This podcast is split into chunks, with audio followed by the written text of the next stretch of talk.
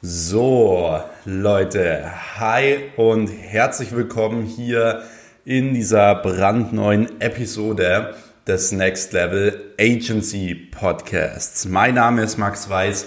Ich bin unter anderem Gründer und Geschäftsführer der Weiß Consulting und Marketing GmbH sowie mehreren Dienstleistungsunternehmen, ähm, darunter auch zwei Social Media Agenturen. Und ich heiße dich hier herzlich willkommen in dieser neuen Folge, die hier sogar fast live ist. Wir haben nämlich Montagmorgen und ähm, ich werde diese Folge jetzt, nachdem ich sie aufgenommen habe, auch direkt raushauen.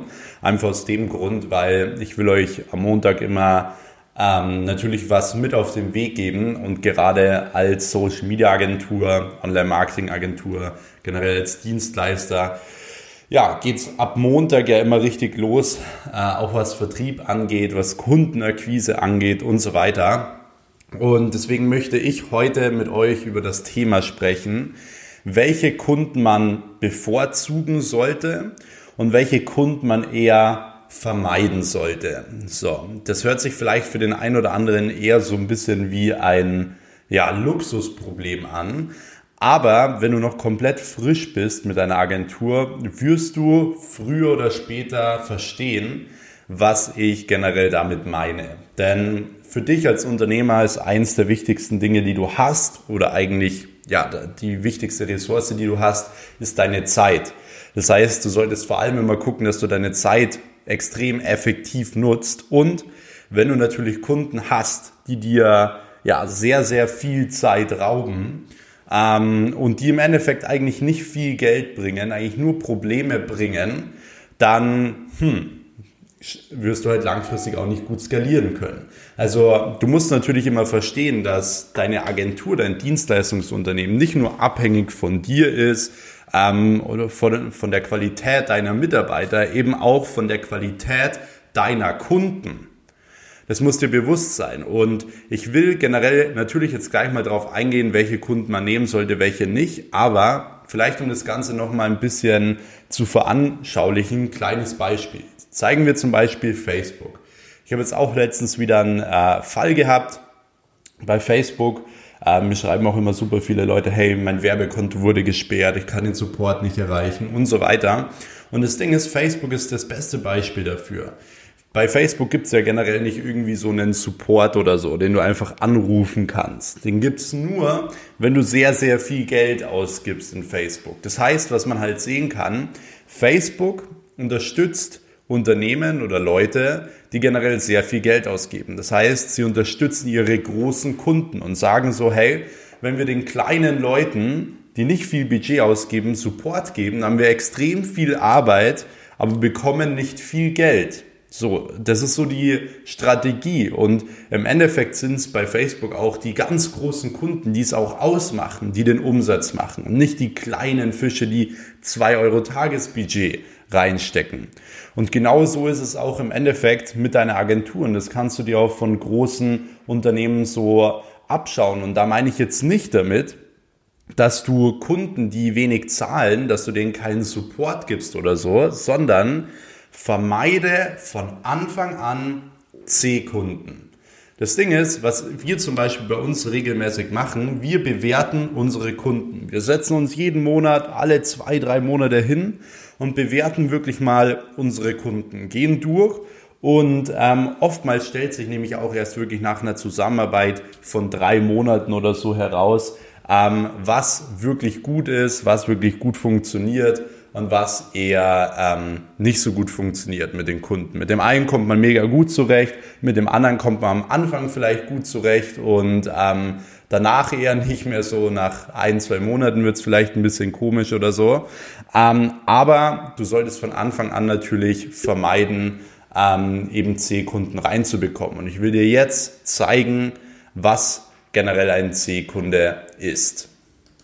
Also wie bereits auch schon so ein bisschen angeschnitten, ein C-Kunde ist im Endeffekt ein Kunde, der nicht viel Geld bezahlt und viel Probleme macht. Bedeutet, er ruft jeden Tag an, zehnmal, ähm, will alles überprüfen, ähm, nimmt unglaublich viel Zeit in Anspruch, ist bei allem skeptisch und so weiter. Und das sind meistens auch die Leute, die ähm, ja eher ein bisschen weniger Geld bezahlen. Weil es ist immer so, wenn du ein Paket verkaufst, was weniger oder was ein bisschen günstiger ist als sonst, dann ähm, nehmen die Leute das genauso wahr. Wenn ich jetzt zum Beispiel ein Handy kaufe für 2000 Euro, dann ähm, ist ja, dieses Handy für die meisten Leute super viel wert. Wenn das Handy jetzt auf einmal 100 Euro kostet, so, dann passt du gar nicht drauf auf. Dann kaufst du dir nicht mal eine Hülle, dann kaufst du dir nicht mal irgendwie so ein äh, Glas vorne drauf, weil dir es völlig egal ist. Wenn es kaputt ist, ist es kaputt so. Und genauso ist es auch mit den Kunden. Wenn sie tendenziell ähm, wenig Geld bezahlen, werden sie deine Dienstleistung auch nicht so wertschätzen und werden alles kritisieren und so weiter. Deswegen solltest du von Anfang an auch vor allem darauf achten, dass du dich nicht unter dem Wert verkaufst und vor allem diese C-Kunden vermeidest. Wie du die generell vermeiden kannst, komme ich gleich drauf. So, dann gibt es natürlich noch die B-Kunden. Die B-Kunden sind die, die jetzt nicht unglaublich viel Geld einbringen, die jetzt aber auch nicht wenig Geld einbringen, die jetzt normal äh, ja, jede Woche telefonieren wollen und so weiter und so fort, äh, die normalen Support brauchen und so weiter, äh, also dieser Durchschnittskunde und dann gibt es natürlich noch die A-Kunden. Die A-Kunden sind die, die ja viel Umsatz bringen, äh, bei denen alles top funktioniert, äh, die super zufrieden sind, äh, die ähm, Kommunikation reibungs, wo die Kommunikation reibungslos läuft und so weiter.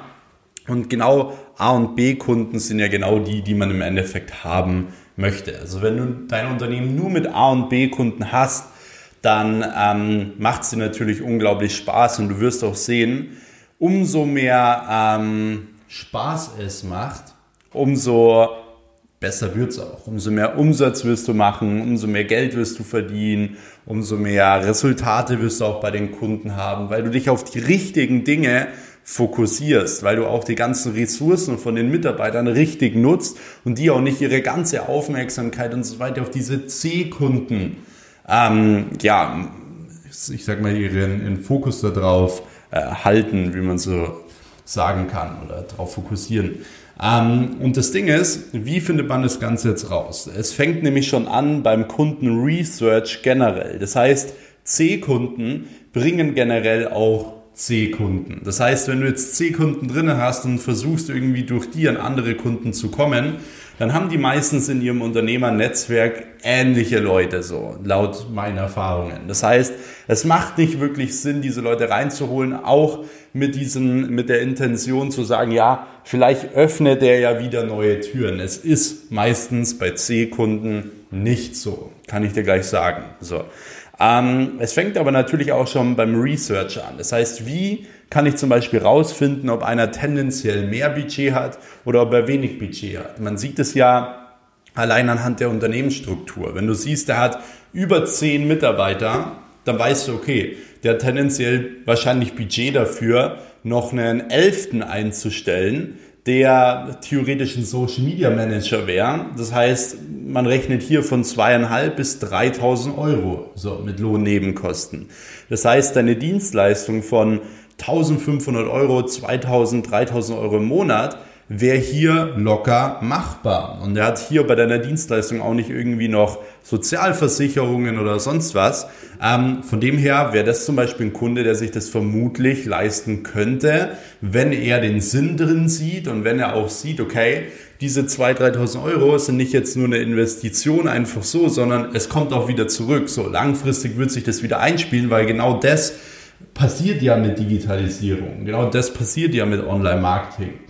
Du holst ihm ja mehr neue Kunden, mehr Mitarbeiter und so weiter rein. Es ist ja ein Worst Case, dass er nur 3K zahlt und einfach nur 3K gezahlt hat. Das ist ja das Schlimmste, was für ihn passieren kann. Aber das wird ja nie passieren, weil du bringst ihm ja wieder mehr Geld ein. Und zum Beispiel, was noch so ein Kriterium ist, sind mehrere Standorte. Unternehmen, die mehrere Standorte haben. Bei denen weiß man, okay, die haben tendenziell mehr Geld. Bei Unternehmen, die gute Standorte haben, wie zum Beispiel in München, da gibt's die Leopoldstraße, da gibt's die Maximilianstraße, whatever. Und dort weiß man direkt, okay, diese Unternehmen müssen Budget haben, sonst könnten sich die da die Miete gar nicht leisten und so weiter. Das heißt, Standort ist super wichtig, wie viele Standorte, wie viele Mitarbeiter und vielleicht einfach mal gucken, so hey, was haben die vielleicht schon in Digitalisierung ausgegeben? Wenn du siehst, boah, die haben eine super kranke neue Website, einen neuen Online-Shop und so weiter, dann weißt du, okay, ja, eine herkömmliche Agentur nimmt für so eine Webseite schon 10.000 Euro oder so. Das heißt, sie haben definitiv schon mal viel Geld in Digitalisierung ähm, ja, investiert. Das heißt, du kannst auch hier wieder rauslesen und sehen, so, okay, die haben zwar jetzt eine coole Website, aber die brauchen jetzt den Traffic. Das heißt, ich bin dafür da, dass diese Website wirklich auch konvertiert, dass da Leute draufkommen und ja, der eh schon viel Geld in Digitalisierung ausgegeben, also würde es vermutlich ja wieder machen.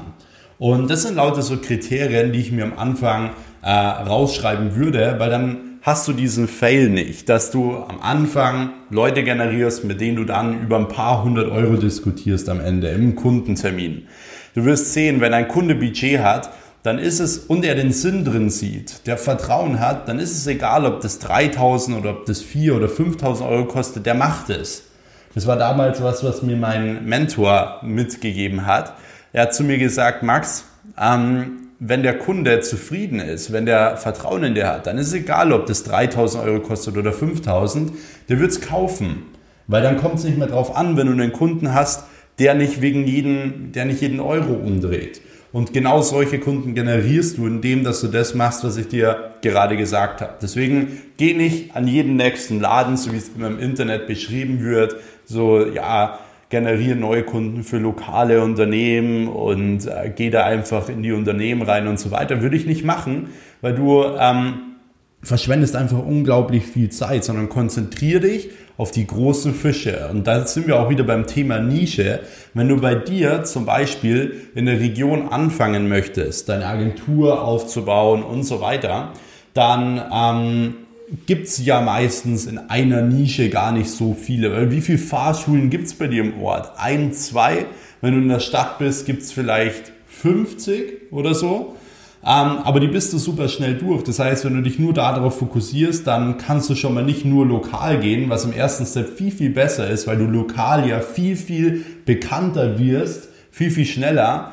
Und ähm, das Ding ist, ich würde am Anfang zum Beispiel hingehen und würde bekannte Branchen nehmen, wie zum Beispiel, keine Ahnung, Steuerberater, ähm, was es da halt alles gibt und würde aus diesen Branchen überall die fünf größten rausschreiben. So wirklich die fünf größten, maximal die zehn größten, würde die in meine Kundenliste eintragen und würde diese Leute angehen. Das ist eigentlich das Beste, was du machen kannst, wenn du A und B Kunden raussuchen möchtest. Weil vor allem, wenn du das zum Beispiel in Google machst, kommen sowieso vorne nur die Unternehmen, die auch eine Website haben, die Bewertungen haben und so weiter. Und das sind eh Leute, die haben schon in Digitalisierung investiert. Das heißt, das ist eigentlich die optimale Strategie, um A und B Kunden zu bekommen und um C Kunden zu vermeiden. Deswegen hoffe ich, du hast jetzt äh, diese paar Tipps mitgenommen jetzt für diese Woche, damit du einwandfrei Akquise machen kannst äh, dort auch Vollgas geben kannst. Und ähm, wenn du generell mehr zum Thema Social Media Agentur erfahren willst, wenn du da mehr Tipps haben willst oder vielleicht auch mal mit mir persönlich sprechen möchtest, dann geh einfach auf meinen Instagram-Account at maxweiss. Ähm, dort ist ein Link in meiner Bio, dort kann man sich ab und zu für ein Telefonat mit mir bewerben. Äh, Mache ich so einmal pro Woche oder so. Und da können wir dann nochmal die letzten Fragen von dir klären. Ansonsten würde ich mich extrem freuen, wenn du hier diesen Kanal abonnierst für mehr Tipps, wenn du hier äh, eine Bewertung schreibst, auch wenn dir diese Folgen gefallen haben. Und du kannst natürlich auch wieder sehr, sehr gerne diese Folge hier in deiner Story teilen und ähm, dann ja, werde ich die eine oder andere Story auch direkt reposten. Deswegen, ich wünsche euch einen guten Start in die neue Woche. Wir hören uns in der nächsten Episode. Bis dahin, euer Max. Ciao.